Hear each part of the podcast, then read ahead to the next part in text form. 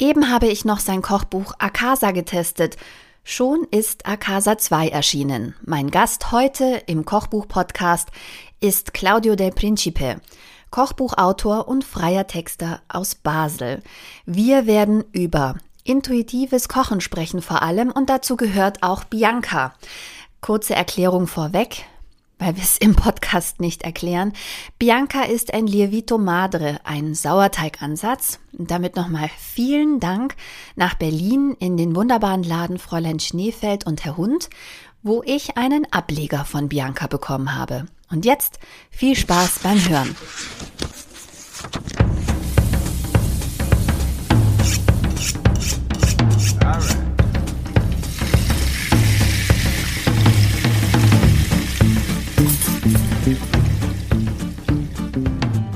Beschenke mich selbst mit einer Folge des Kochbuch-Podcasts und mit einem ganz besonderen Gast. Willkommen, Claudio del Principe. Wie schön, dass du da bist. Herzlichen Dank, freue mich sehr. Danke für die Einladung.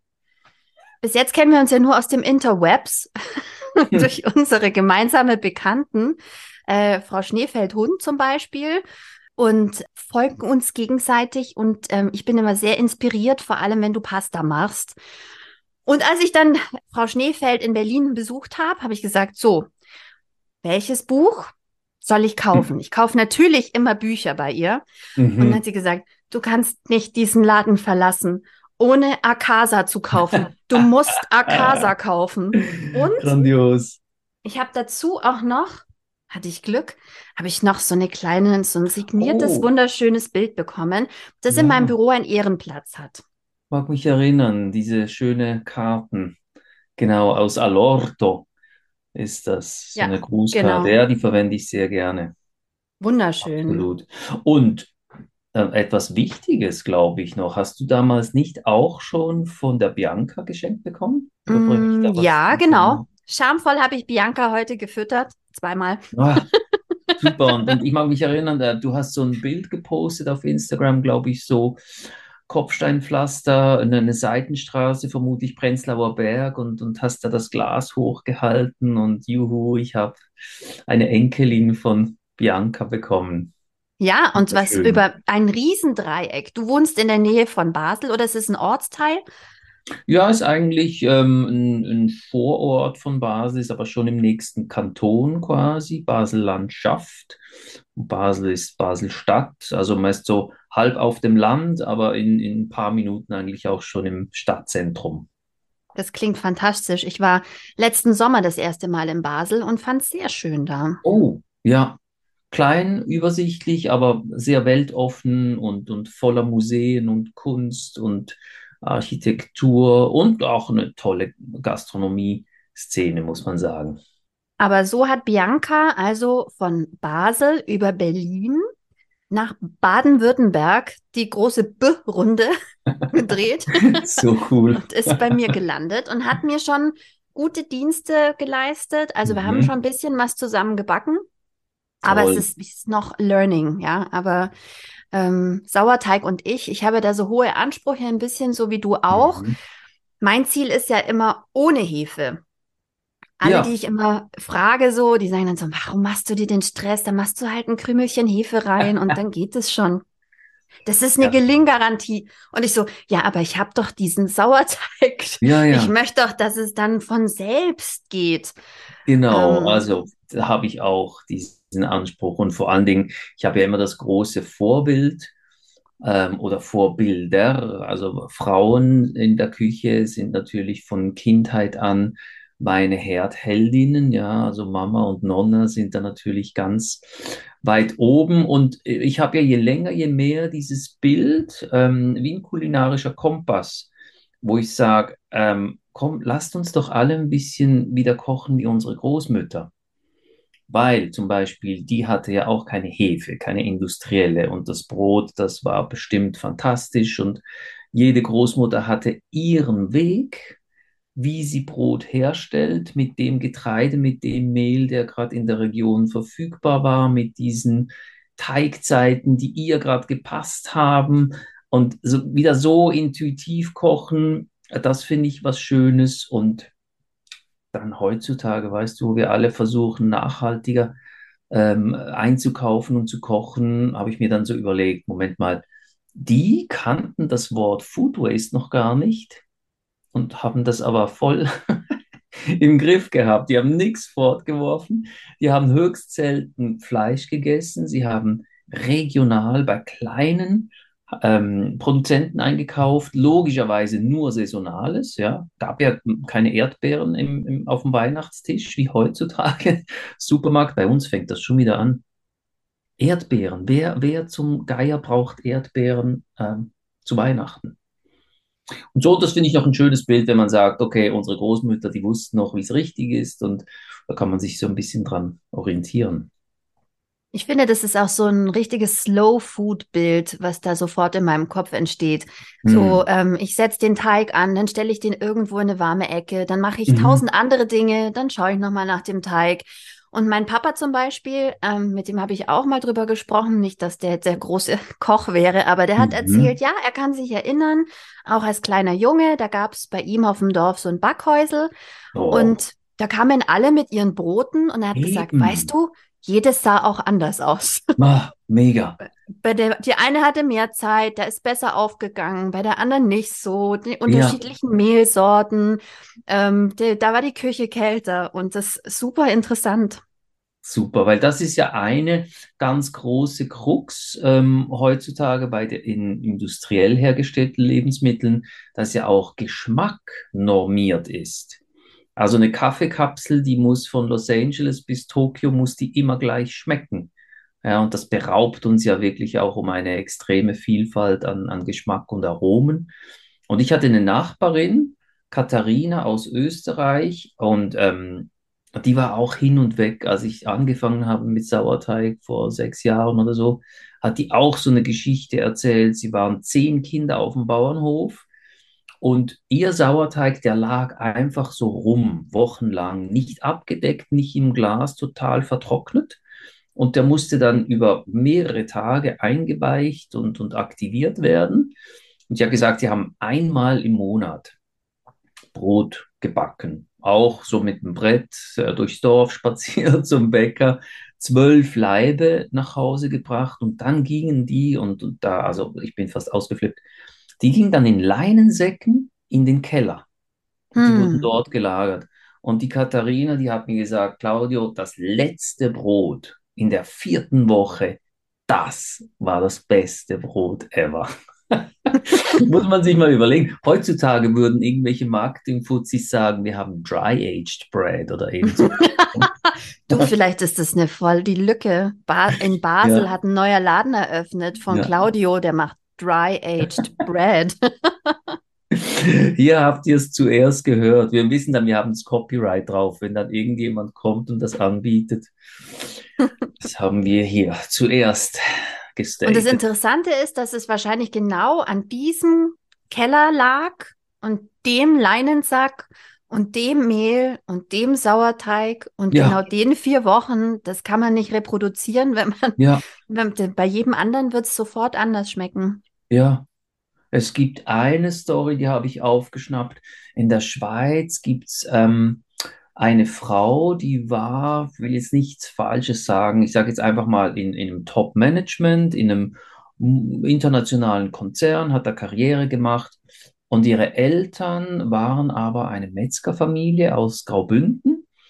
Und sie hat irgendwann realisiert, oh, wenn mein Papa das nicht mehr macht, dann gibt es keine Metzgerei mehr.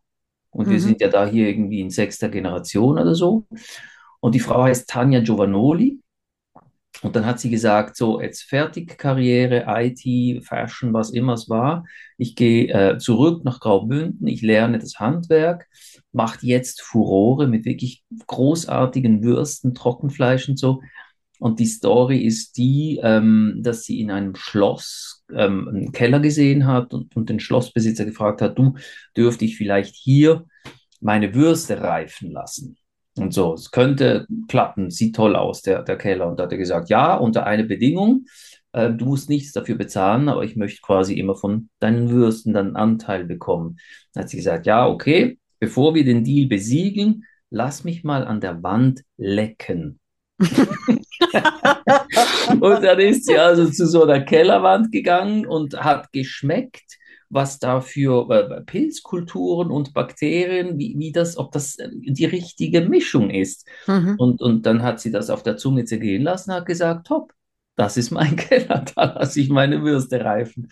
Also gibt lauter solche kleine crazy Stories, die zeigen, wie verrückt eigentlich diese kulinarische Welt sein kann, wenn man, wenn man so loslässt, wenn man einfach auch vertraut, dass da so Mikroorganismen sind, die, die einen guten Job für uns machen. Ja, und wenn man auch in diese, diese, diese, diesen Geschmack für sich erschließt und darauf vertraut, ähm, und auch gerade genau diese Dinge, das hat ja wahrscheinlich in ihr auch irgendwas ausgelöst. Also mhm. der Geruch von diesem Keller. Ich mhm. kann mich sofort an den Geruch des Kellers meiner Oma erinnern. Sofort. Na, komm. Wow. Oh ja, und das war so eine Mischung aus feuchter Backsteinkeller mit mhm. so getrampeltem Boden halt, also mhm. ohne Boden und so ein bisschen nach Apfel und Most roch's da immer. Ja, Wahnsinn. Das, auch wenn es den nicht mehr gibt, aber ähm, ja. das sind ja auch die Sachen, die uns, die in uns kulinarisch das meiste auslösen. Also wenn du irgendwo mhm. in deinem Kopf eine Erinnerung hast und es irgendeinen Knopf drückt, das kennt mhm. man ja auch zum Beispiel von Chef's Table, wenn dann die, wenn dann die Kritiker sagen, und dann saß ich in Frankreich auf dieser Insel, in diesem Restaurant. Und dann habe ich diesen Teller bekommen und ich habe gesagt, ich möchte noch einen und ich möchte noch einen von diesen, ja. von diesen Tellern haben, weil das in mir so einen Knopf auslöst. Ja, also selbst als, als Zuschauer von, von Chef's Table äh, Netflix muss ich da immer eine Kleenex-Box nebendran haben. Das ist ja immer so emotional. Das ist Wahnsinn. Also, aber nicht nur kulinarisch, das sind ja auch immer so Wahnsinns ähm. Also das sind ja oft Menschen, die so einen Knicks in ihrer Biografie haben und, und richtig auf die Schnauze gefallen sind manchmal und dann irgendwie den Weg gefunden haben. Das ist schon sehr beeindruckend, die Porträts. Hm. Ich finde auch gerade, was Essen angeht, ich finde, das holt viele Leute wieder ein, die vielleicht erst was anderes mhm. machen. Mhm. Ähm, aber wenn man da, wenn man da irgendwie diese, dieses Gespür hat und auch diese Leidenschaft, mhm. dann ist es oft so, find, also glaube ich, dass es einen wieder einholt an irgendeinem Punkt im Leben. Bei dir war es ja auch ein bisschen so, dass du jetzt mhm. nicht so geradlinig zum Kochbuchschreiben gekommen bist. Naja, also zum Kochen schon und zum mhm. Schreiben auch, aber Kochbuchschreiben war jetzt eigentlich nicht sofort so der Plan. Nee, überhaupt nicht. Und wenn ich soeben teilweise Leuten sage, ja, tatsächlich im, im, Herbst ist das neunte Kochbuch erschienen und ich das so ein bisschen Revue passieren lasse, weiß auch mit den ganzen Auszeichnungen, das, das Gemüsekochbuch war ja weltbestes italienisches Buch beim Gourmand ähm, Cookbook Award und, und die ganzen Kochbuchpreis Deutschland und, und in der Schweiz und GAD und so. Ähm, und dann denke ich schon, Mensch, wie hat mich das verändert? Also ich habe ja heute ganz ein anderes Leben wie vor zehn Jahren, nur wegen Kochbuchschreiben. Das ist schon einfach auch wunderschön, ja, wo, wohin so eine Reise gehen kann, ohne dass man jetzt einen Businessplan hatte und, und gesagt hat, so, in zehn Jahren möchte ich neun Kochbücher geschrieben haben, die sollen bitte alle international ausgezeichnet. Das kannst du ja nicht planen. Hm, wobei, ich hatte schon auch Gesprächspartner im Kochbuch-Podcast, ähm, mhm. wo ich schon das Gefühl hatte, da wird strategisch rangegangen. Echt? Was ist gerade so äh, auch im internationalen Kochbuchmarkt? Mhm. Was gibt's da für Trends? Augen offen mhm. halten, Themen aufgreifen, Verlagen ja. Themen anbieten, Rezepte entwickeln, auch für unterschiedliche Arten von Küchen. Ja. Ähm, du hast ja eine klare, eine klare kulinarische Sprache, die Einflüsse mhm. hat, wenn man in die Kochbücher schaut. Das mhm. ist ja immer ähm, viel italienisches, äh, fantastisches Essen gemischt mhm. mit Schweizer Essen, mit, mit allem Möglichen, ja. Ähm, ja. Aber es gibt Leute, die ähm, gehen da durchaus ähm, zielstrebig ran, so mit Business, mit Businessplan, wie du ja. gerade gesagt hast. Gibt's schon, ja. gibt's schon. Aber es ist vielleicht ja, ähm, eine andere Art, dann diesen Weg zu planen oder, oder damit Geld zu verdienen oder ich weiß es nicht. Es kam ja zu dir mhm. dann eher so aus dem Hobby raus, oder? Ja, Hobby ist so ein Wort, ähm, das, das hänge ich immer so ein bisschen auf und mache mich lustig darüber. Weil äh, meine Mutter zum Beispiel war ja auch keine gelernte Köchin, keine professionelle Köchin, hat aber natürlich zweimal pro Tag gekocht, ähm, einfach weil sie äh, gutes Essen mochte und, und ihren Liebsten ähm, etwas Gutes auftischen wollte. Ist ja auch so ein bisschen ein Zeichen von Liebe oder ein Ausdruck von Liebe. Also gerade italienische Mamas, die, die ähm, überhäufen dich ja mit Essen und das ist ein, ein Zeichen der Fürsorge und der Liebe und so weiter. Und, ähm, und dann sage ich aber immer, äh, obwohl sie so viel gekocht hat, don't call her Hobbyköchin. Das ist eine Beleidigung, oder? Weil irgendwie Hobby verbinde ich so mit Nerds, die sich irgendwie am Wochenende in, in die Garage verkriechen und Modelleisenbahn machen oder sonst irgendwas, ein Zeitvertreib. Und ich möchte ja meine Zeit nicht vertreiben. Ich möchte ja möglichst viel von dieser Zeit mit, mit Schönheit füllen, mit Handwerk, mit Geschmack und, und eben mit Feeling auch und so. Und aber was wir vorhin angesprochen hatten mit anders an Kochbücher gehen, meine längsten Weggefährten aus Urblockzeiten sind ja zum Beispiel Stefan Paul ähm, aus Hamburg und Katharina Seiser aus Wien. Ähm, uns verbindet ja, dass ähm, Stefan und ich Autoren sind von der Vegetarisch-Reihe. Stefan Deutschland, ich Italien und, und Katharina als Herausgeberin dieser Superreihe. Ähm, und ich staune dann auch immer wieder eben, wie pragmatisch, also Stefan zum Beispiel ist ja extrem fleißiger Kochbuchautor und ich glaube, die gehen immer so in Klausur, äh, mieten ein Kochstudio und dann ist eine Foodstylistin dabei, eine Fotografin und, und die schießen da pro Tag, ich weiß nicht, zehn Rezepte oder so. Und bei Katharina habe ich auch das Gefühl, bei ihr ist jetzt gerade das dritte vegane Kochbuch rausgekommen und das war ja auch so ein bisschen strategisch, wo sie gesagt hat, du, ich mache mal einen Artikel für, für eine Zeitschrift, wie lebt es sich eigentlich vegan?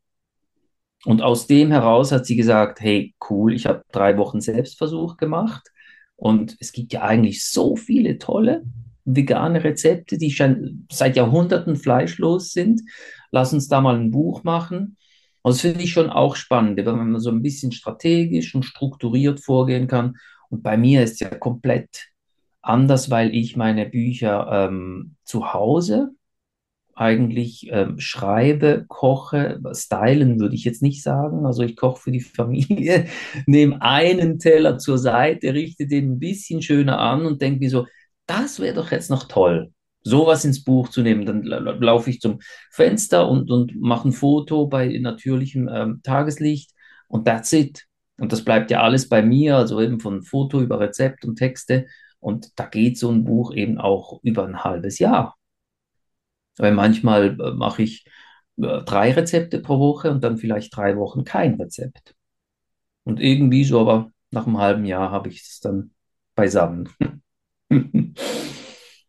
Aber dann bist du ja auch so ein Schnäppchen für die Verlage, weil du eben keine Kosten noch einreichst für Stylisten und für FotografInnen und äh, Ja, für Locations und genau. ähm, eigentlich das so nebenbei läuft. So wie wir vorhin gesagt haben, das Brotbacken, das stelle ich dann da irgendwo hin. Absolut. Ja. Was gibt's denn gerade auf dem Markt? Mhm. Ach, früher gab's Mhm. doch immer dieses dieses Reisgericht, äh, was aber in so einer Tomatensoße gekocht ist, das könnte ich mal Mhm. machen. Vielleicht was dazu, das wäre doch ganz schön für das Buch, oder wie? Mhm.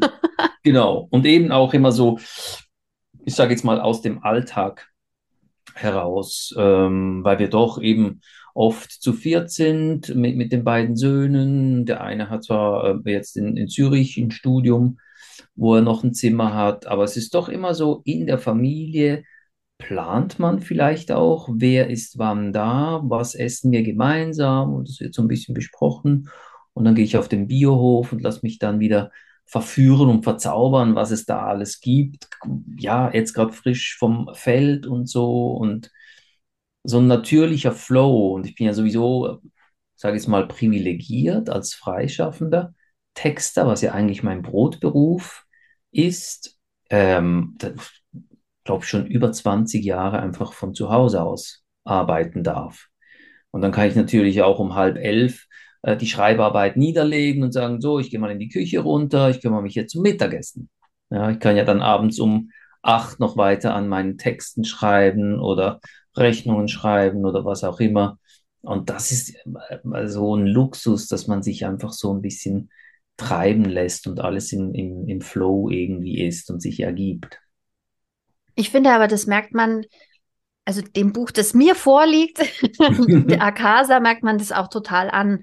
Mhm. Ähm, und es hat mich auch ein bisschen an Nigel Slater erinnert, ähm, mhm. an, an das Winter, ähm, Kochbuch zum Beispiel, mhm. ähm, aber in einer sehr, also es ist eine sehr große Auszeichnung, wenn ich das sage, weil es ist eines ja, meiner Lieblingsbücher ähm, und weil er eben auch das so verbindet und ich finde, mhm. ähm, er, er er schreibt nicht nur Rezepte auf in diesen Büchern, wo er noch so rechts und links auch Sachen erzählt. Mhm. Und bei dir ist es ja genauso. Also du nimmst einen ja richtig mit mhm. in die, in die, in die Welt, in der du kochst, so wie du es auch gerade erzählst, ähm, mhm. in den Tagesablauf.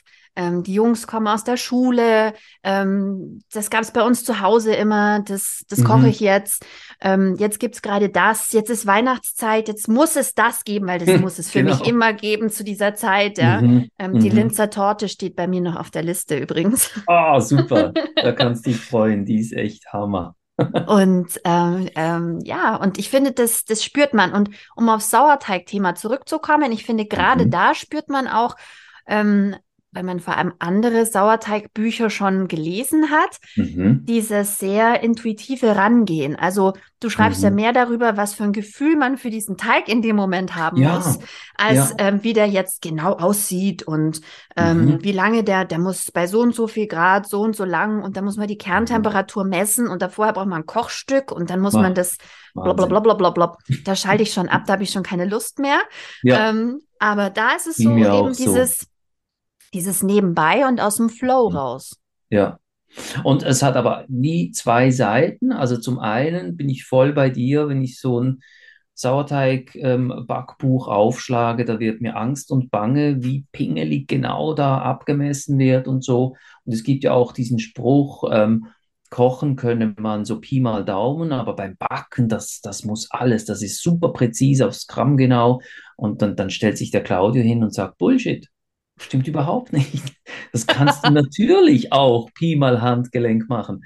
Muss aber auch ja so ehrlich sein. Und gerade im ersten Akasa habe ich das ja lange ähm, beschrieben, dieses Scheitern. Also ich habe ja ein Jahr lang wirklich nichts Anständiges aus dem Ofen geholt. Das waren ja trockene, steinharte Asbestplatten, sauer wie irgendwas. Das konntest du nicht essen. Aber ich mag eben auch diesen Prozess, ähm, wo man dann wirklich auch schmerzhaft erfahren muss, so geht's nicht. Du musst einen anderen Weg gehen. Und wenn es dann geht, dann hast du das aber so tief in dir drin gelernt und, hat, und dann hast du auch eine Sicherheit. Und das finde ich für mich persönlich jetzt ähm, viel einfacher dann mit, mit so Teigen umzugehen weil es eben so natürlich ist und du hast das wie Radfahren. Ich glaube, ich habe dieses Bild verwendet mit Radfahren, ja, bis man mal die Balance hat. Als Kind ist ja immer jemand hinten dran und stützt sich so, du hast Stützräder und dieses Feeling, wenn, du mal fahren kannst ähm, und diese Balance hast, das finde ich großartig. Dann weißt du, jetzt kann mir nichts mehr passieren. Ich, ich fliege jetzt nie mehr auf diesem Rad und, und es ist einfach nur noch Freiheit, ja ohne, ohne Guidelines und so. Das finde ich schon ganz fantastisch. Ja, ich finde, beim Kochen ist es echt so eine Mischung Erfahrungen. Drum koche ich so viel nach Rezepten, weil ich irgendwann dann hoffe, dass mhm. ich manche Dinge intuitiver dann kann, also mehr aus mhm. dem Handgelenk, was immer mhm. besser gelingt. Ähm, und manche können das ja von Natur aus. Also die die, die haben die mhm. Geschmäcker im Kopf, die gehen einkaufen, werfen die Sachen in den Korb und sagen, ich mhm. weiß, was das ist. Stefan Paul hat mir gesagt, er kann das auch. Ich finde das magisch. Wirklich, mhm. das ist wie komponieren, wie Musik schreiben. Ich finde es ja. irre. Und ähm, wir scheinen uns ähnlich zu sein, weil ich ähm, das Thema Sauerteig ja immer wieder, wenn ich nicht zufrieden bin, dann, ähm, dann strafe ich ihn mit Nichtbeachtung. Mein Mann ist dann immer furchtbar traurig, weil der Kühlschrank halb voll ist mit Weggläsern, mit so oh, Pampe. Oh, ja. Aber dann irgendwann geht's wieder los und dann wird wieder mhm. gebacken und dann probiere ich es mhm. wieder und wieder und wieder. Aber dann kriegt man das Gefühl dafür und ja. ähm, das ist vielleicht auch was, wofür man eben auch Zeit braucht. Das ist vielleicht eben kein Nerdtum, sondern dann doch Liebe. Wenn ja. man immer wieder diesen Sauerteig anfasst und riecht und faltet und zieht und mhm. dann denkt, jetzt fühlst du dich anders an. Ich glaube, jetzt kommen wir langsam in die richtige Richtung. Ja, auch das ist so eine wahnsinnig schöne Erkenntnis, die hat Jahre gebraucht, wie du jetzt das beschrieben hast, ähm, mit, mit dieser Übung, mit dieser Sicherheit bekommen. Ähm, das ist ja schon so, wenn, wenn man irgendwie die Pasta Grannies sieht auf YouTube oder Instagram, äh, diese 90-jährigen Frauen, wie die Pasta machen und so. Ähm, da muss man aber schon auch sagen, ja, logisch, also die, die waren fünf, sechs Jahre alt, wo die das erste Mal Pasta zu Hause gemacht haben. Die machen das schon ihr Leben lang. Logisch machen die Orecchiette, ohne dass sie draufschauen müssen. Die reden ja miteinander und unten spicken da die Orecchiette raus. Und das, ich vergleiche es immer, wenn man mir jetzt beibringen wollte, wie man strickt, da wäre ich ja auch blutiger Anfänger. Und, und irgendwann, wenn ich es dann aber jahrelang mache, dann kann ich gleichzeitig Tatort gucken und, und stricken, ohne auf die Nadeln zu gucken oder so. Also Übung ist, ist ähm, eine Riesenhilfe und, und da wird man automatisch besser. Und ich habe jetzt sogar schon festgestellt, durch das Akasa jetzt im zweiten Band, durch das ich ähm, quasi Revue passieren ließ, was ist die letzten fünf Jahre passiert, was kann ich an Erfahrung neu der Leserschaft mitgeben, habe ich auch gemerkt, Mensch, auch Rezepte oder Gerichte, die ich seit Jahren koche, verbessere ich ja immer wieder. Und habe gemerkt, aha, hier nehme ich weniger Salz dran, weniger Zucker, mehr Butter, äh, weniger Olivenöl, was es dann auch ist. Ähm, ändere auch die Garzeiten oder ähm, vielleicht auch die, die Technik. Dann wird mal was geröstet, anstatt weiß nicht, gedämpft oder so und, und gehe ganz anders mit einem Lebensmittel um, mit einer Zutat. Und das ist schon auch faszinierend, wenn man so zurückblickt und sagt, Mensch, wie ich vor fünf Jahren dieses Gericht gekocht habe, würde ich heute nie mehr. Weil ich habe noch mehr Geschmack rausgeholt, ich habe es vielleicht noch mehr reduziert, mit weniger Zutaten dran, weniger Gewürzen und es schmeckt noch mal besser. Glaubst du, dieses spielerische Herangehen, also dass dieser Flow auch nicht aufhört, unterscheidet dich vielleicht von, ähm, von den Leuten, die dich jetzt einladen, dass du ihnen was beibringst? Also ich spiele darauf an, dass du ja jetzt zu, wenn man deinem Instagram folgt, denkt man immer, mein Gott, der Claudio, der kommt rum, wo der wieder eingeladen war. Wow, was da zu essen gab. Ähm, und es gibt ja durchaus Köche und Köchinnen, die dich inzwischen einladen, um mit dir über Dinge zu sprechen und mit dir Dinge mhm. zu machen.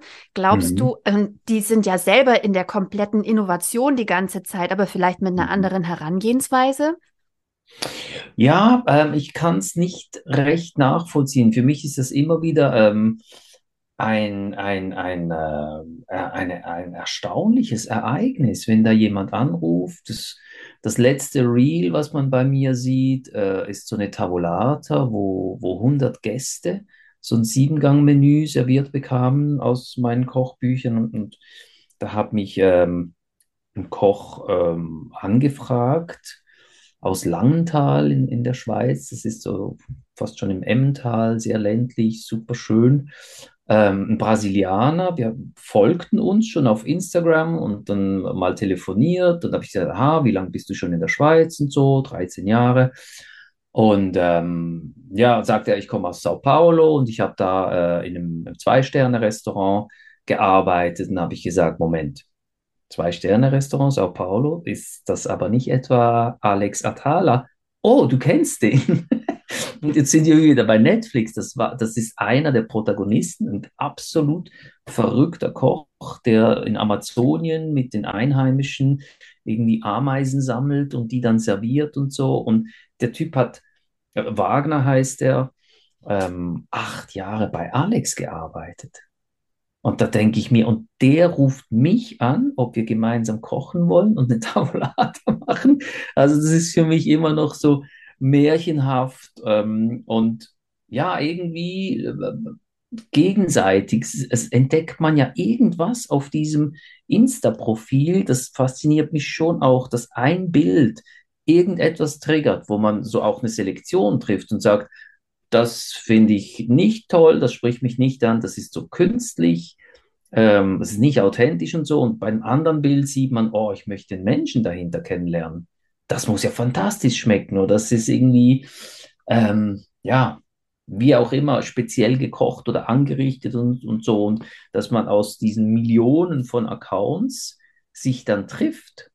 Ja, es ist ja dann doch ein, ein kleiner Kreis, den man so um sich hat.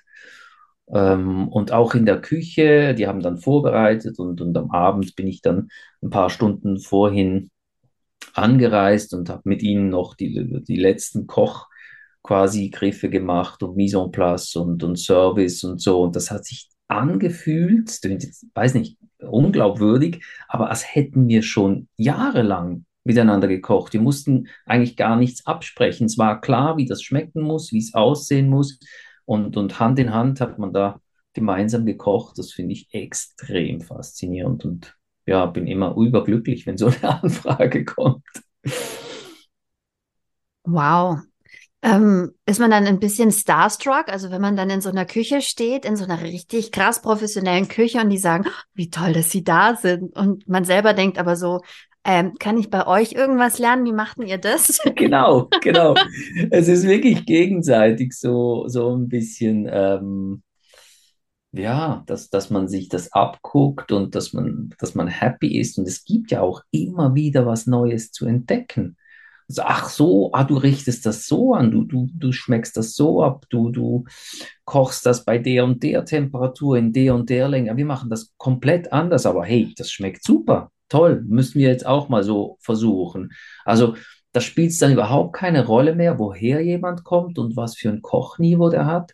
Und ich finde ja sowieso Köchinnen und Köche, ähm, von Anfang an waren die so offen und so neugierig und so lernbereit. Die hätten ja auch sagen können, was ist denn das für ein hergelaufener Typ, dieser Claudio? Schreibt hier Kochbücher und, und, und will den Leuten verkaufen, wie man kochen muss und was gut schmeckt. Der ist ja nicht mal gelernter Koch.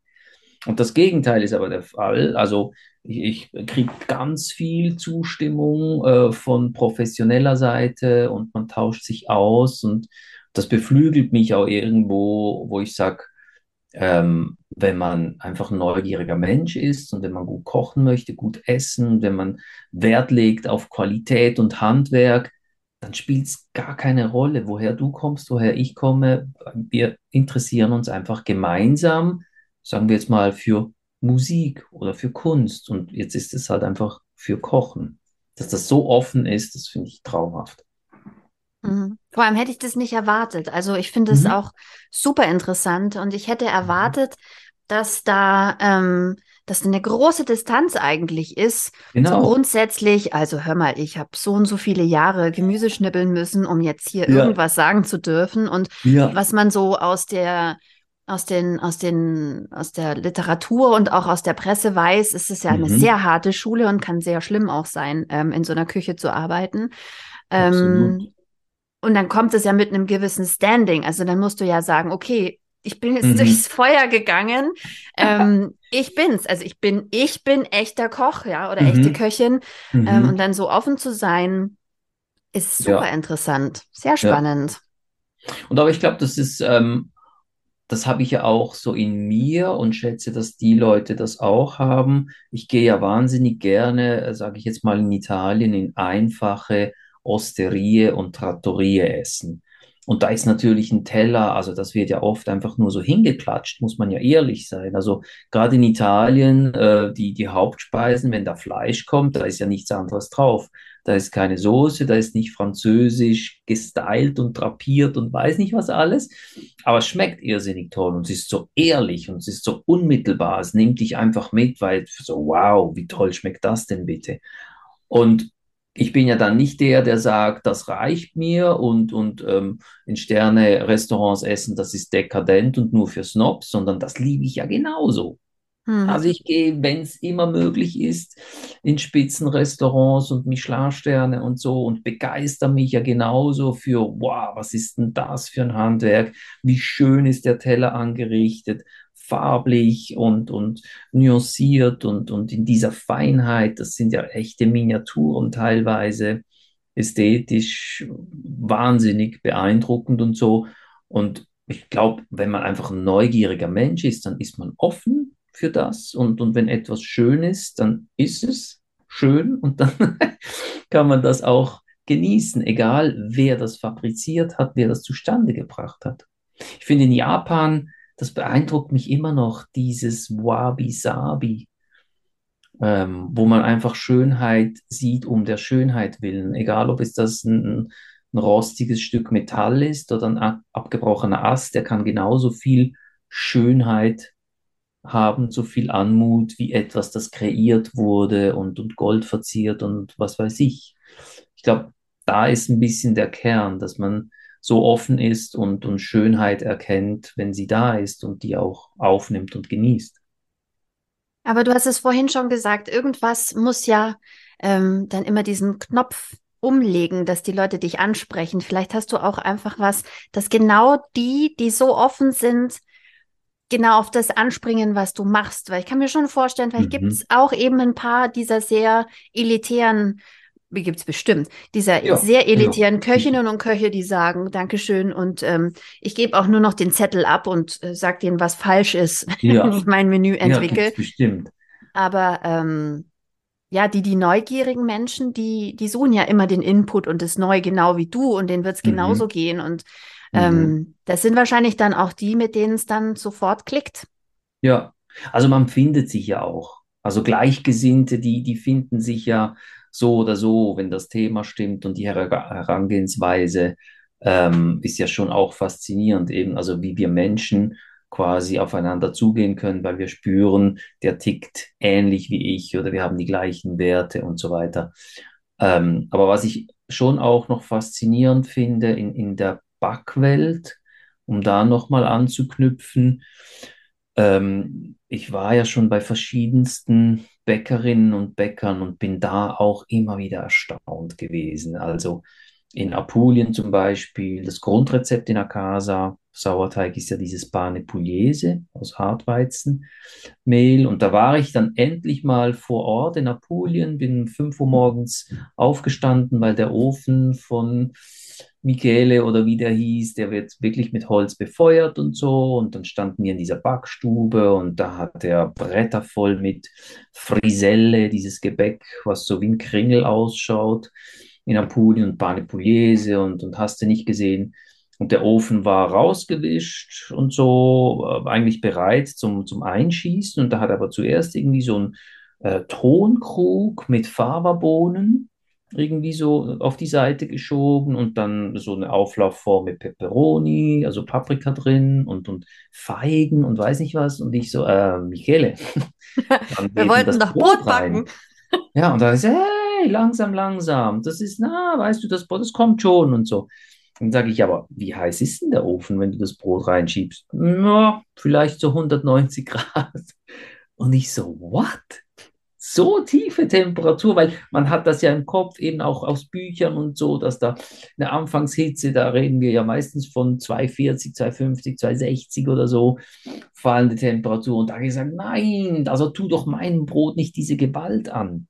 Du musst da ganz sanft und, und das muss zwei Stunden da drin sein. Und also völlig anders als jetzt irgendwie ein Bäcker, einer meiner Helden aus Wien ist der Helmut Kracker also wenn man in Wien ist, unbedingt in die Biobäckerei Kracker gehen. Da war ich mal mit ihm auf einem Backsymposium in Salzburg und da hat er seinen Ofen mitgebracht, einen selbstgebauten Ofen und zwar ein altes Ölfass, so ein Anhänger an seinem Auto hatte das dabei und, und hat das auch mit Holz befeuert und hat natürlich 340 Grad oder irgendwas gehabt.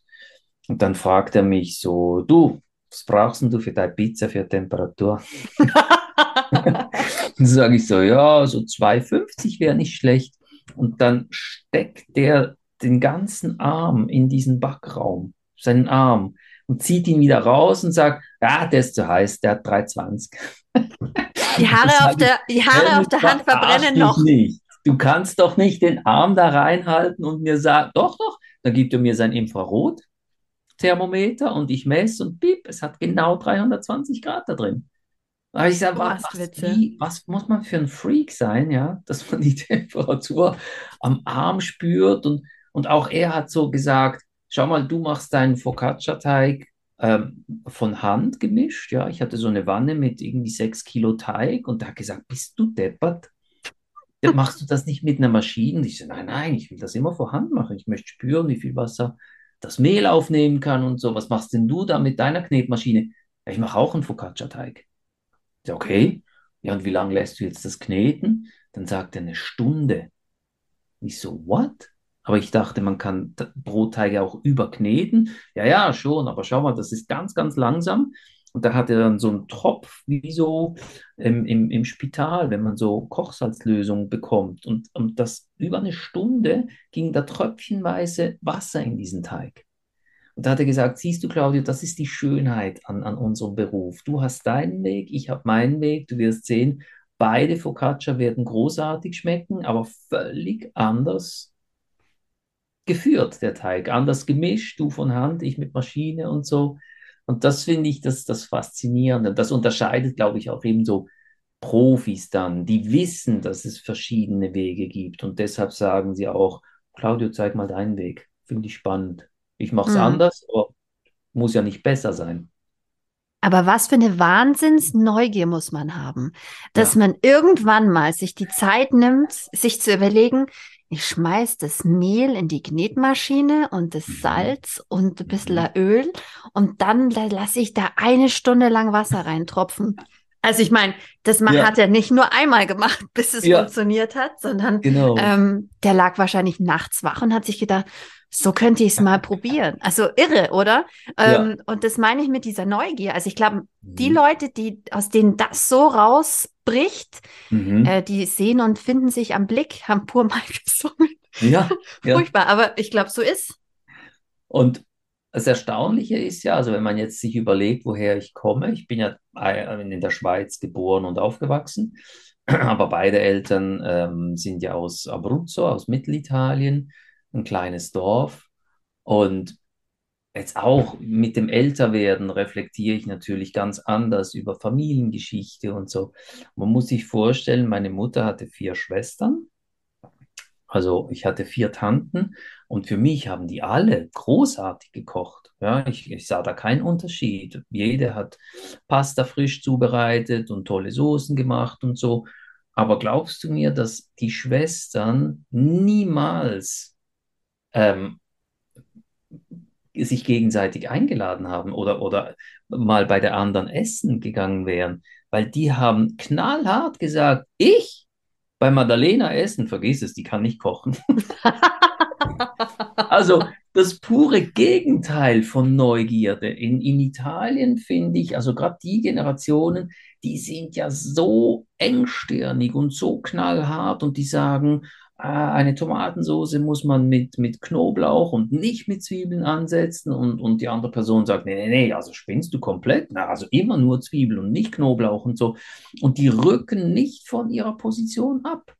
Und da ist ja, also du kannst irgendwie 20 Kilometer fahren, dann, dann ändert ja die Pasta-Form, der Name derselben Pasta und andere Soße und so. Und diese, diese Rigidität, ja, dieses ähm, ich mache so, wie ich es immer gemacht habe und so ist es richtig und alle anderen sind falsch, könnte man ja als negativ auffassen und sagen, ach man, sind die engstirnig. Aber für mich ist das ja ein Riesenglück. Wenn ich durch Italien reise, habe ich dadurch eben eine Riesenvielfalt und sage, ist ja crazy, wie viele Pastasorten, wie viele Gerichte, wie viele Traditionen. Donnerstags muss man Gnocchi machen, man darf nicht an einem Dienstag Gnocchi machen. Ja, warum? Ja, weil es am Montag immer Hülsenfrüchte gibt und weil man am Freitag immer Fisch isst und so. Also da tauchst du ja in, in, in, in ein Kulturbecken und das ist ja so voller Reichtum und, und ich möchte das nicht missen. Ich finde das auch wirklich ähm, wahnsinnig faszinierend. Und Italien ist ja so groß, jetzt weißt du auch, warum so viel Platz ist für so viele italienische Kochbücher. ja, weil du halt ja. alle fünf Meter kannst ein neues Kochbuch mhm. schreiben, weil da alles mhm. komplett anders ist. Und ich finde, ich finde Italien allein schon deshalb faszinierend, auch wenn man hinfährt. du sitzt irgendwo am Strand und denkst so, oh, was gibt's jetzt hier zu essen? Also so, ne? Also wird es das Äquivalent ja. in Deutschland geben, dann wird es wahrscheinlich ein echt schlechtes Schnitzel mit Pommes geben und eine Gulaschsuppe. Ja. Und du sitzt da so am Strand und dann kommt er und sagt, ja, der Papa sagt, es gab heute den und den Fisch. Mhm. Welchen wollt ihr? Mhm. Den. Und dann kommt der Fisch wieder und gefühlt sind ein paar Oliven, Tomaten und äh, Olivenöl dran. Und das ja. ist das Unfassbarste, was du in deinem Leben je gegessen hast. Krass, ich habe keine Ahnung, Mal. wie sie es machen. Ja, ist schon erstaunlich. Mir geht es aber auch ein bisschen so mit ähm, dem Kochen jetzt hier. Ähm, seit ich äh, ein paar, seit ein paar Jahren wirklich direkt zum, zum äh, Gemüsebauer fahre und dort beim Hofladen wirklich eben in die Kisten schaue, was ist denn da jetzt drin und, und nehme mal was nach Hause und, und probiere das aus, auch eben anders zu kochen. Ähm, das ist eine riesengroße Inspiration. Und wirklich auch ähm, zu sagen, gut, rote Beete, ähm, die habe ich jetzt auf drei Arten schon mal zubereitet. Und dann willst du wieder was machen. Und dann habe ich sie im, im, Druck, im Dampfkochtopf gehabt mit zu wenig Wasser. Und dann ist diese rote Beete aufgeplatzt und, und der Saft, der hat sich schon so ein bisschen angebrannt am Topfboden. Und ich habe das gerochen, bin so in die Küche gerannt, so, oh, hier brennt was an und so, und, und habe das runtergekühlt und aufgemacht. habe gesagt, Mist, jetzt ist, ist mir die rote Beete angebrannt.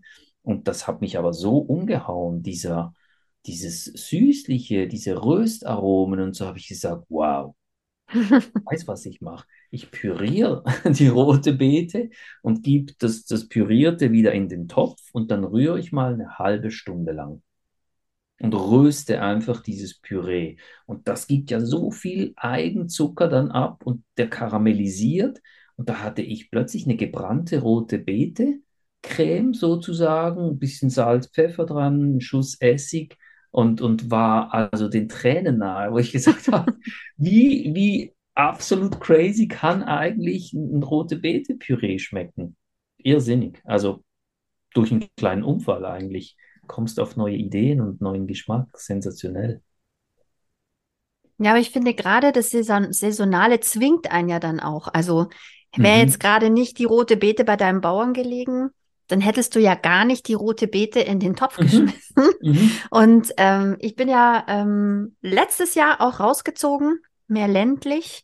Mhm. Und ähm, wir haben hier so einen Ernteanteil gehabt dieses Jahr. Da konnte oh. man selber ernten. Also da waren zwei, ähm, mhm. ein Paar, die, die pflanzen alles an und hegen und pflegen. Mhm. Und man darf also für einen bestimmten Anteil kann man also immer sein Gemüse einfach holen kommen Perfekt. und selber ernten. Und die Kinder sehen, wie die Möhre aus dem Boden kommt und so mhm. und wie der Mangold aussieht. Und mein Sohn war riesen fasziniert von diesem von diesen Tomaten, die waren in so einem Zelt, ja. in so einem Halbrunden und ähm, der hat da Tage in diesem Zelt gestanden und war fasziniert, mhm. wie diese roten Tomaten da überall hängen. Aber mir ging es genauso. Die Weihnachtskugeln. ja, nicht, dass er eine essen würde, aber gut, das ist ein anderes Thema. Ja. Ähm, und äh, da bin ich, dann, dann bist du gezwungen, also darfst mhm. auch tauschen. Du kannst auch sagen, okay, die dritte Woche Mangold, danke, nein. Ähm, oh, so, aber ja. cool. Äh, dann kann man, gibt es immer ein, zwei Sachen, die man tauschen darf. Mhm. Aber trotzdem, in der einen Woche nimmst du halt dann Mangold mit, den du vielleicht nicht kaufen würdest, weil du ja. sagst, äh, Mangold weiß ich jetzt auch nicht, was mache ich damit. Aber jetzt hast ja. du den Mangold da. Und dann musst du dir überlegen, was du damit machst. Ähm, drum finde ich dieses saisonale, gerade so ein Ernteanteil, ich kann es nur empfehlen, wenn man mhm. jetzt nicht ähm, Kochbücher schreibt und sagt, ich experimentiere eh gerne rum und nehme von allem was mhm. mit. Ähm, das fand ich wahnsinnig ähm, inspirierend, weil ja. man eben mit dem arbeitet, was da ist und was wirklich gerade Saison hat. Und ich verstehe ja. auch wirklich, wie du anfangs gesagt hast, nicht, wer nicht auf den auf das Zettelchen schaut, woher die Heidelbeeren kommen und dann mhm. sagt Chile, ich weiß nicht, ist vielleicht nicht so eine gute Idee. Krass. Ich weiß es nicht. Die Leute kaufen es. Ja, das ist die eine Seite. Die andere Seite ist, es verändert ja auch ähm, die Art und Weise, wie du kochst. Da komme ich wieder mit meinem Bild von der Großmutter. Wenn du jetzt so einen riesen Mangold hast oder eine Menge, die äh, ausreicht für mehrere Mahlzeiten, dann sage ich ja immer Halleluja. bitte fangt wieder an, das frische Gemüse sofort zu verarbeiten und ihr müsst ja jetzt nicht sofort aufessen, sondern komm, wir lernen wieder mit Mangold ähm, den zu blanchieren und, und vielleicht im, im Kühlschrank zwischenzulagern und sagen, so, also ich kann in, de, in, de, in der nächsten Woche kann ich Mangold als Beilage machen. Ich kann es mit Pasta machen, ich kann es mit Reis machen, ich mache einen Auflauf damit. Ich lasse ihn auskühlen, gebe Zitrone darüber und, und habe einen lauwarmen Gemüsesalat und so. Und das ist ja auch wieder die Großmutter, die sagt, jetzt ist Saison, jetzt wird Kohl geerntet oder was es ist, jetzt müssen wir irgendwas damit machen. Wir müssen das mhm. haltbar machen, dann wird halt fermentiert, Sauerkraut gemacht, was auch immer. Aber so dieses Vorausschauen und, und ein Bild, das ich auch immer wieder gerne ähm, mitgebe, ähm, ist so mit den Kindern. Wie wäre es, wenn wir den Kindern wieder beibringen und uns selbst natürlich auch, ähm, nicht, was kann ich für ein Gericht mit zehn Zutaten kochen, sondern kann ich zehn Gerichte mit einer Zutat kochen? Mhm. Mhm. So wieder zu denken, weißt du, und sagen, ja, eine Karotte, die kann ich nicht nur als Salat und als, als Gemüse, sondern eben auch wieder pürieren, eine Creme machen, Süßigkeiten machen, eine Schweizer Rübli-Torte und so weiter. Also wirklich aus einem Gemüse zu sagen, so, komm, mach mal, denk mal in zehn Gerichten, was kannst du da alles Spannendes damit machen? Und schlussendlich finde ich auch, kann man damit ein bisschen das System brechen.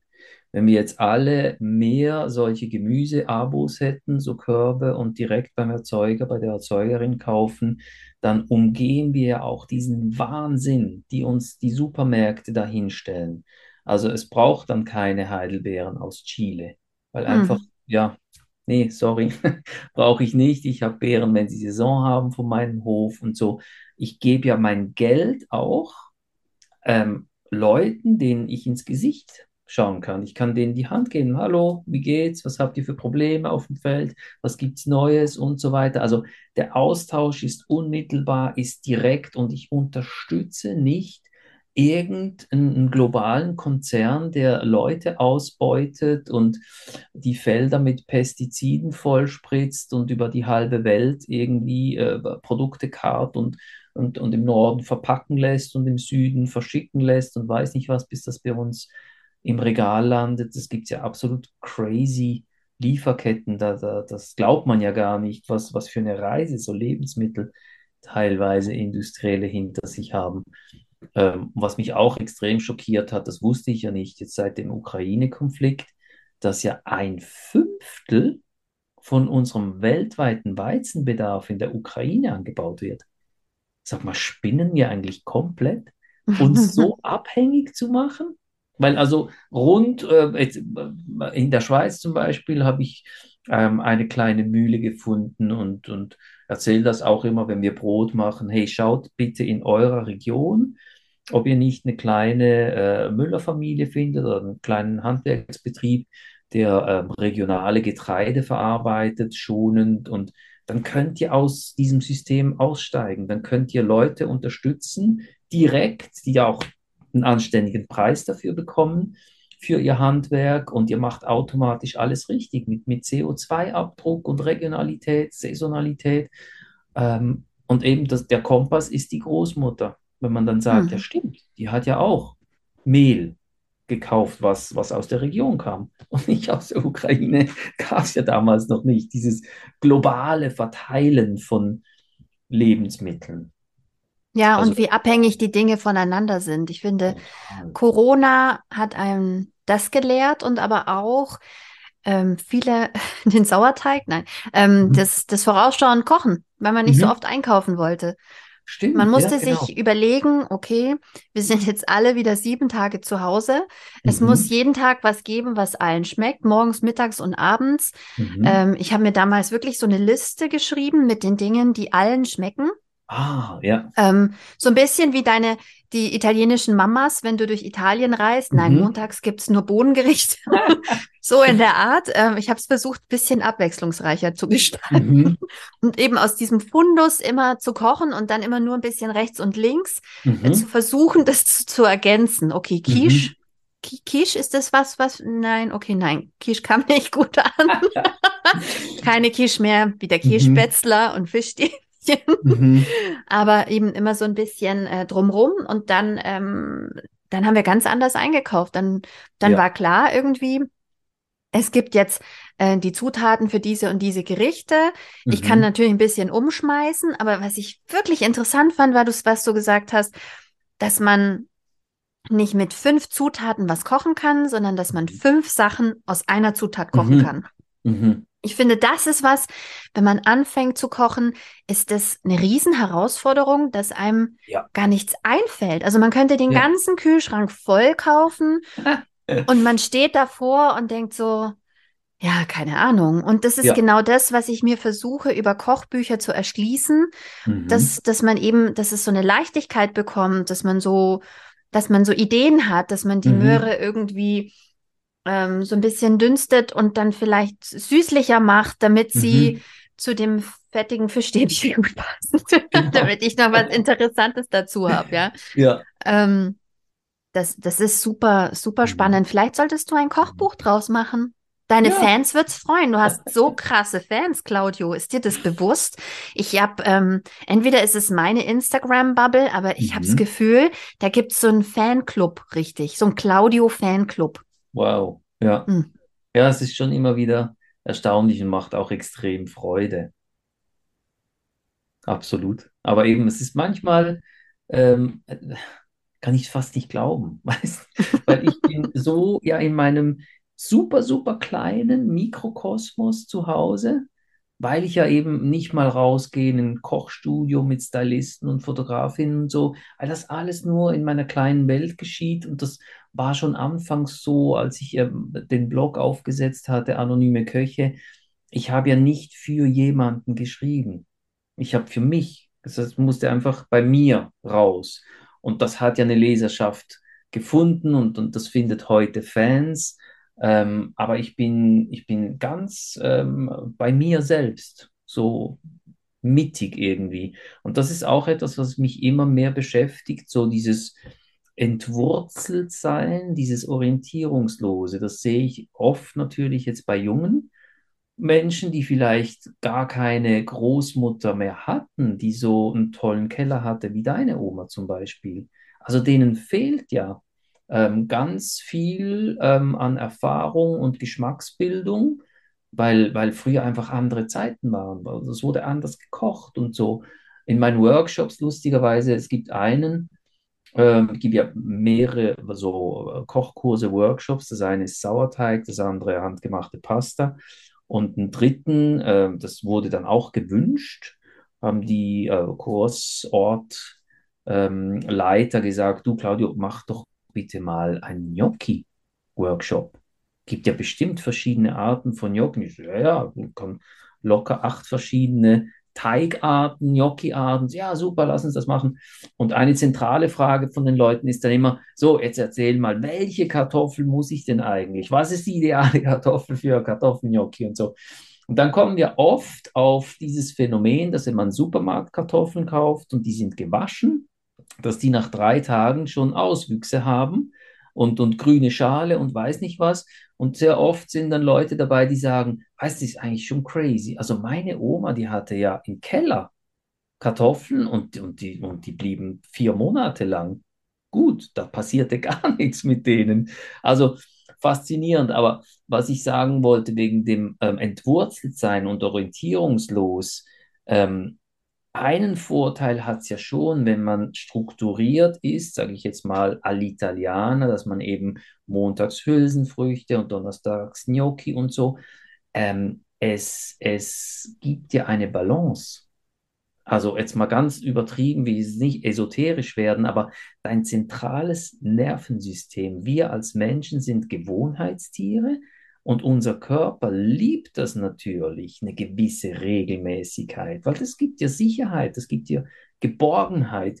Und manchmal, wenn ich Leute höre, die sagen, ich koche nie zweimal dasselbe, das ist ja so langweilig, ich, ich brauche immer was Neues, da denke ich mir so, echt, ist das so?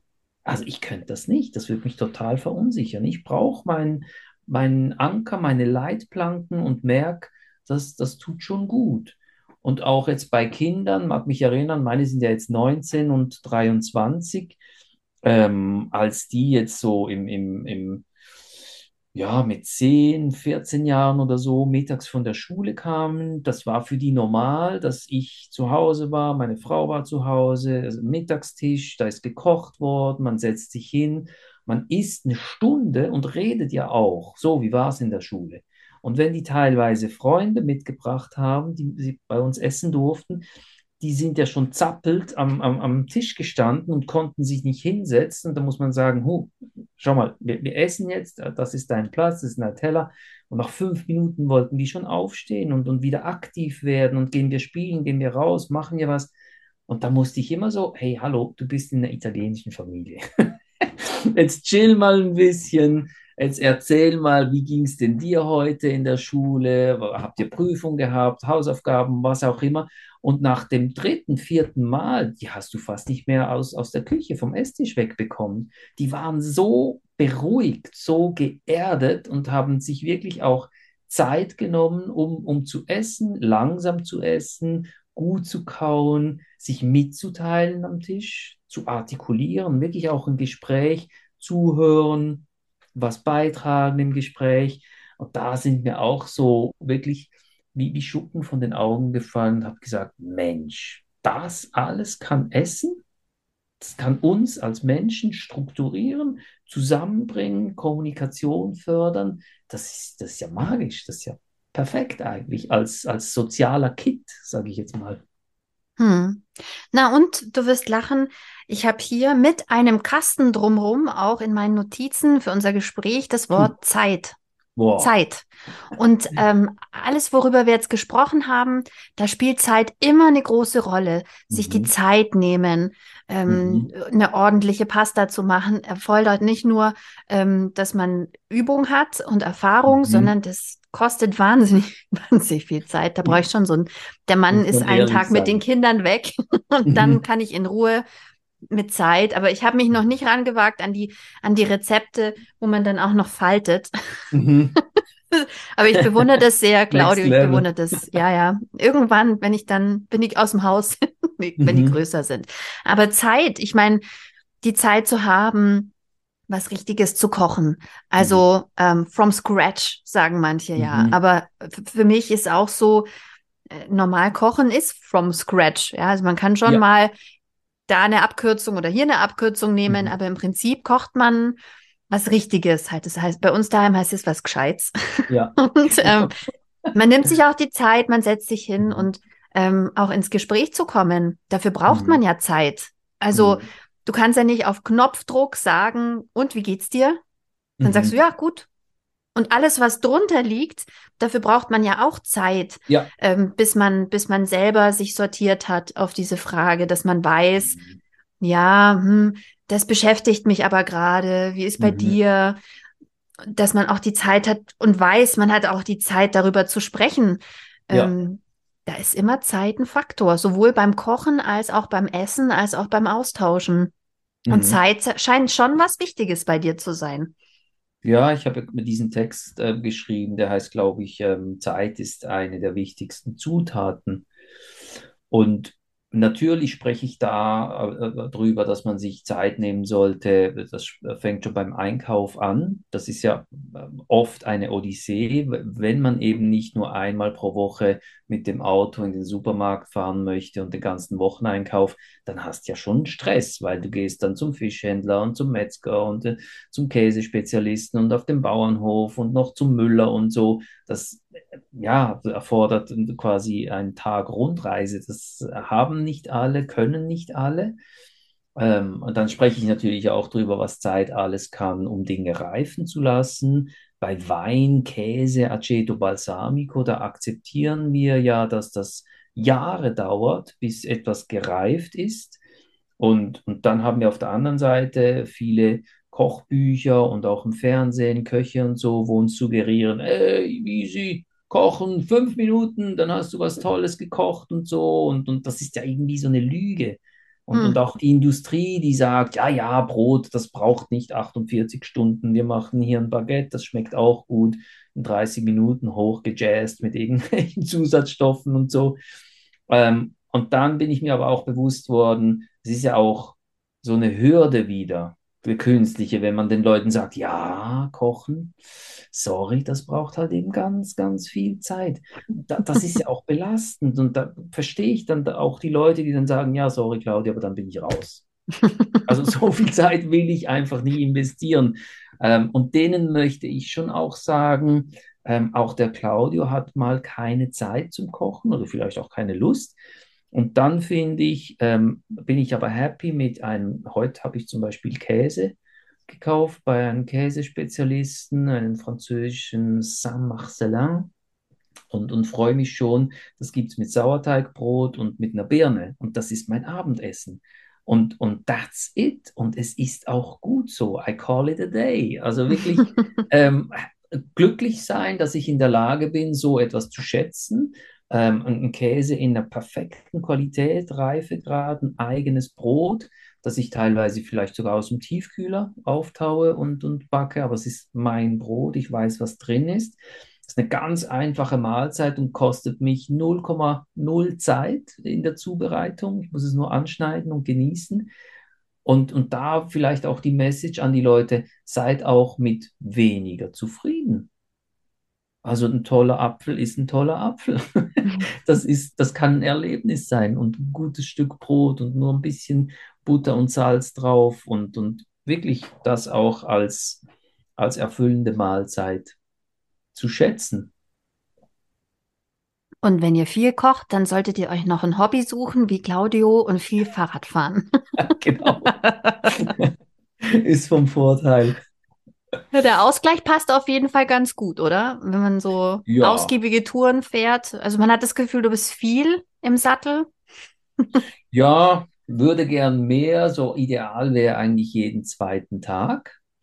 Und jetzt ist gerade wieder so auf ähm, die Wintersaison ganz viele ähm, Begeisterte äh, aus, aus meinem Freundeskreis, Radfahrerinnen und Radfahrer, die sagen, ja, also jetzt komm, es war Black Friday, kauf dir jetzt so ein Home Kicker heißt das, wo man das Rad so einspannt und dann mit Computer irgendwie äh, gemeinsam Rennen fährt oder irgendwelche virtuellen Berge hoch. Und ich war so kurz davor zu sagen, ja, okay, mache ich.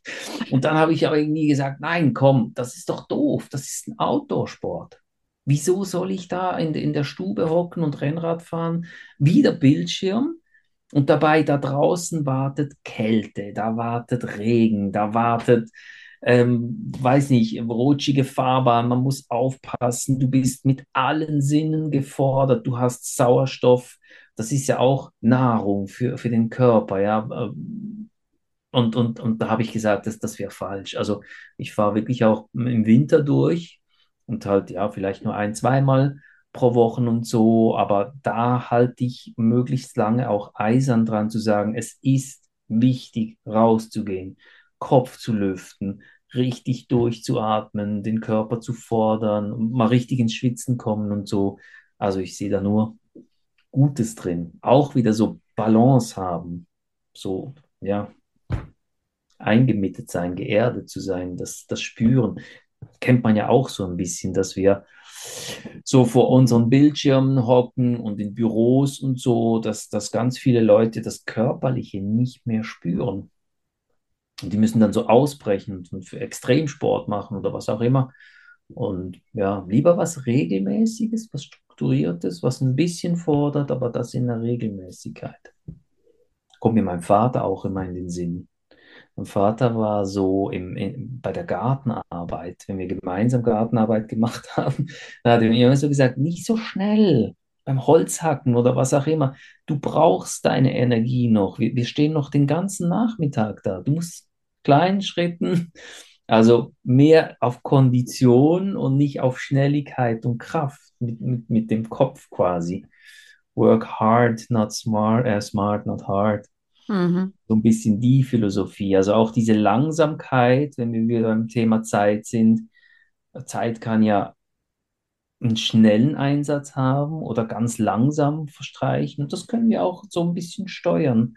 Und, und auch da sagen, Langsamkeit, doch, ist eigentlich schon noch cool. Einfach loslassen und, und schauen, wie die Dinge sich entwickeln. Gerade beim Sauerteig führen ist das ja eine, eine, eine große Disziplin, die man auch sich aneignen muss und sagen, nee, ich muss jetzt einfach geduldig sein.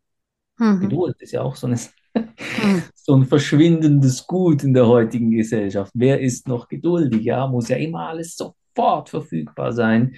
Auf Knopfdruck, Gelinggarantie. Ich habe dafür bezahlt, ich will das jetzt genauso. Und sich von dem ein bisschen entfernen, finde ich auch ein guter Weg, zum so ein bisschen relaxter zu werden im Leben. Ja, was man auch nicht so viel lernt, und da gehört der Sauerteig auch dazu, ist Timing. Also, Mhm. dass der Sauerteig so den ganzen Tag über oder auch über zwei Tage, wenn man den, Mhm. den, den Ansatz nochmal richtig füttert, dass er richtig Schwung kriegt und so, dann Mhm. dauert das ja nicht nur vielleicht einen Tag, ähm, dass man so ein Timing entwickelt. Ich finde, das gehört so auch zum, zum, ähm, zum Kochen und zur Erfahrung, die man dann sammelt, dass man den Pastateig Mhm. macht und vielleicht der einfach im Kühlschrank bleibt und man kommt vielleicht erst einen Tag später dazu, Super. nochmal was Ja. draus zu machen. Ganz Oder jetzt im genau. Moment Weihnachten Plätzchenteig. Mhm. Letzte Woche Teig gemacht, in den Kühlschrank gelegt, keiner wollte backen. Kommt, heute backen wir alle Plätzchen. Alles nö. Mhm. Super. Ähm, letztes Jahr war es so romantisch, dieses Jahr hat keiner Lust, ähm, Mhm. liegt aber auch am Krankenstand. Und dann Mhm. habe ich halt irgendwann gesagt, oh, jetzt, jetzt hole ich den Teig raus und jetzt backe ich einfach den weg. Ja, Das Timing fehlt einem so. Und deshalb, glaube ich, wollen die Leute auch die schnellen Erfolge, weil du, da kannst du es abschätzen. Du weißt, zack, zack, Ja. das fängt da an, das hört da auf. Aber ja, ähm, eine Pasta zu machen, du könntest ja den Teig am Vormittag schon machen. Du Genau. legst ihn in den Kühlschrank und erst abends machst du die Pasta. Und mhm. ähm, du, du, du setzt das Ragout vielleicht auch morgens an, ja. Mhm. Und dann machst du viele andere Dinge den ganzen Tag über. Und das Mhm. Essen, ja, das hat dann den ganzen Tag gedauert, aber du musstest nicht die ganze Zeit aktiv was dazu tun. Genau, genau. Aber gerade das, finde ich, ist was, was wirklich dauert, um sich das anzueignen. Mhm. Das hat so viel mit Gespür zu tun und, ähm, und dieses Timing, was bin ich am Anfang verzweifelt, überhaupt Mhm. einen Teller zeitgleich fertig zu kriegen, Genau. als ich angefangen habe Genau. zu kochen. Dann, Ja. wann, wann mache ich jetzt die Kartoffeln rein und das Gemüse und das, Ja, dann, dann bist du überfordert, wenn du anfängst. Und deshalb, glaube ich, mögen Menschen diese, das sind fünf Zutaten, du machst Chop, Chop, Chop. Ich sage dir Ja. schon, schneide alles vorher, ja, so kochmäßig. Du hast alles schon geschnibbelt in kleinen Mhm. Schälchen. So, wer macht das? Niemand macht das. Ja, ich, manchmal bin ich so faul, ich lese noch nicht mal das ganze Rezept fertig, bevor ich anfange. Ach so, das muss man einen Danke. Tag vorher marinieren. Ach so. ja, danke, Alles dass du das passiert. sagst. Auch da gibt es einen, einen Text dazu im neuen Akasa und der heißt Mise en place ist überbewertet. Ah, wir Ja, verstehen da, da uns. verstehen wir uns wieder, gell? Weil echt, also ähm, ich verstehe das, wenn, wenn du, wenn du eine professionelle Küche betreiben musst und ein Restaurant, da braucht es die Mise en place. Du kannst ja nicht alles à la Minute zubereiten und so, da braucht es Struktur und das vereinfacht natürlich ungemein. Wenn du ähm, 400 Teller am Abend zubereiten musst, wenn du halt schon, weiß nicht, drei Kilo Zwiebeln am Nachmittag vorgeschnitten hast, dass das nicht jedes Mal wieder eine Zwiebel schälen musst und hacken und so im, im vollen Stress. Aber zu Hause und, und, und in dem Text beschreibe ich das wirklich auch, wenn wir teilweise äh, mit den, mit den Einkaufstaschen in die Küche kommen, noch bevor ich anfange, die Lebensmittel einzuordnen, setze ich schon einen Topf auf mit Wasser und, und vielleicht Olivenöl erhitzen, mit Knoblauch dra dran und so. Und dann ziehe ich mal den Mantel aus. Also einfach schon mal so alles ähm, in, in, in Gang werfen und, und mal anzufangen und dann wirklich on the go reinschmeißen in der richtigen Reihenfolge und, und dann ist meistens schon nach 20 Minuten äh, erkennt man schon, aha, heute gibt's das und das und wir sind noch die letzten Dinge am, am Einordnen und Versorgen und so. Das finde ich schon auch sehr cool, wenn man das mit der Zeit so ein bisschen in den Griff bekommt. Auch Einladungen, wo man Mehrgänger Koch, das war ja auch für mich vor, vor 20 Jahren, vor 10 Jahren noch ein Riesenstress. Fünf Gänge zu kochen für sechs Leute, die man zu Hause hat, dass das dann alles, man hat ja auch einen Anspruch, dass es schön aussieht, dass die Garstufen stimmen und so. Und, und da gebe ich den Leuten einerseits in, in den Büchern, aber auch in den Workshops ähm, so ganz handfeste Kniffe und sage, schaut mal, ihr habt jetzt den Gnocchi-Teig, der kann zwei Tage im Kühlschrank ruhen, dem passiert gar nichts. Dann kann ich die Gnocchi rollen, dann habe ich ein Zeitfenster von einer Stunde, bis die ins Wasser müssen. Dann könnt ihr sie ähm, im, im Wasser kochen, mit der Soße mischen und im Ofen parkieren. Mhm. Lasst die mit der Soße gemischt ein, zwei Stunden bei 50 Grad, 40 Grad oder so im Ofen und serviert schon mal Aperitivo, Vorspeise, bla bla. Und wenn die Leute dann sagen, so, jetzt sind wir ready für den Gnocchi-Gang, dann geht ihr in die Küche und nach einer Minute steht ihr wieder da mit fertig. Wie hast du das jetzt gemacht? Sauberhut und so weiter. Also so in Etappen kochen finde ich mega toll und auch synchron kochen. So, wenn ich schon mal in der Küche stehe, warum nur ein Gericht zubereiten? Mhm. Kann dieses Gemüse auch vorkochen und, und, und dieses Ragout und, und das dann eben wieder parkieren. Und das kommt dann vielleicht in, in zwei Tagen zum Zug, äh, zum Einsatz und so. Also da fängt man dann an, so zirkusnummermäßig zu jonglieren. das ist toll, wenn das dann wirklich alles so zueinander findet. Ich liebe das. Das sind meine schönsten Wochenenden, wenn mhm. ich dafür Zeit habe und mhm. ähm, keine Ahnung, den Sauerteig führe und mhm. einen Kuchen backe und noch ein Rezept ausprobiere und mhm. einfach den ganzen Tag in der Küche stehe und drei Sachen gleichzeitig wurstelt. Ja. Kurz fühle ich mich dann so überfordert und denke, Christina, das wolltest du alles heute fertig machen? Bist du verrückt? Und dann denke ich wieder so, ah, es ist so schön. Ja. Ja, Timing, ne? Timing. Lustigerweise war das auch, wo wir jetzt von diesem brasilianischen Koch ähm, gesprochen haben und, und ähm, dass der so eine riesen Erfahrung hat, Sterneküche und so weiter. Ein äh, Gang in diesem Sieben-Gang-Menü war Orecchiette mit Stängelkohl, mit Cime di Rapa. Und da ähm, war es für mich auch erstaunlich, dass ich gesagt habe, wir kochen diese Pasta in vier Etappen. Da haben die mich so angeguckt, so was? Wie meinst du das? Da habe ich gesagt, Jungs, wir kriegen die Pasta, 100 Portionen Pasta kriegen wir nicht gleichzeitig raus in einer vernünftigen Zeit. Also wir kochen jetzt zuerst Orecchiette, etappenweise, weil du hast ja auch nicht so große Töpfe. Da habe ich gesagt, ja, aber es ist doch jetzt erst 18 Uhr. Sage ich, ja, darum kochen wir jetzt schon die Pasta. dann ist die schon mal blanchiert, weil wenn wir dann Stress haben mit Gerichte schicken, haben wir keine Zeit mehr, eh, zehn Portionen Pasta in diesem Topf zu kochen. Und da haben wir das gemacht und die dann abgeschreckt, obwohl man ja immer sagt, Pasta darf man nicht abschrecken und so. Und das war ein Zwischengang. Dann ähm, Gemüse auch wieder irgendwie in, in zehn Portionen im Wok geschwenkt mit ähm, Öl und Knoblauch und was da alles drankommt, dann wieder in so große Behälter, in so Gastroschalen zwischengelagert. Dann gingen wir wieder irgendeine Vorspeise raus oder so. Und da habe ich gesagt, so, bevor wir das servieren, gehen diese Behälter, diese Gastroschalen nochmal in den Steamer und wird nochmal richtig aufgeheizt und dann geht das auf die Teller. Und die waren, obwohl das so eben Top-Profis waren und mir haushoch überlegen, haben die gesagt, Mensch, Claudio, das ist ja ein Hammer, das so aufzuteilen, diese Kochetappen. Wir hatten null Stress und die Pasta hatte genau den richtigen Biss und sie kam heiß äh, zu den Gästen. Super. Und da habe ich gemerkt, hey, denen fehlt echt diese Erfahrung, weil die halt äh, ja selten so für, für so viele Leute gleichzeitig ein Pasta-Gericht raushauen. Oder ja, weil die werden ja, das wird ja immer à la minute gekocht, ne? Also ja, der Tisch, genau. die alle am Tisch wollen das, aber ja nicht alle im ganzen Restaurant wollen das. Ja, genau. Und ähm, sind genug Leute normalerweise, dass eben mhm. die Experten an den verschiedenen Stationen dann ihr Ding machen. Die haben ja. die Zwiebel auch schon alle geschnippelt. genau, genau. Ja, dann haben wir einen schönen Bogen zurück zum Anfang unseres Gesprächs gefunden. Mhm. Wir haben ganz kurz, bevor wir die Aufnahme gestartet haben, hast du gesagt, du hast auch einen Text geschrieben, dass mhm. immer die gleichen Fragen gestellt werden. Ich hoffe, das war heute nicht so. Absolut Sag jetzt nicht. nichts Nee, ein ganz Falsches. großer Genuss. Toll. Also wenn man auch einfach so, ja, im Fluss ist und, und das eine sich ergibt zum anderen. Großartig.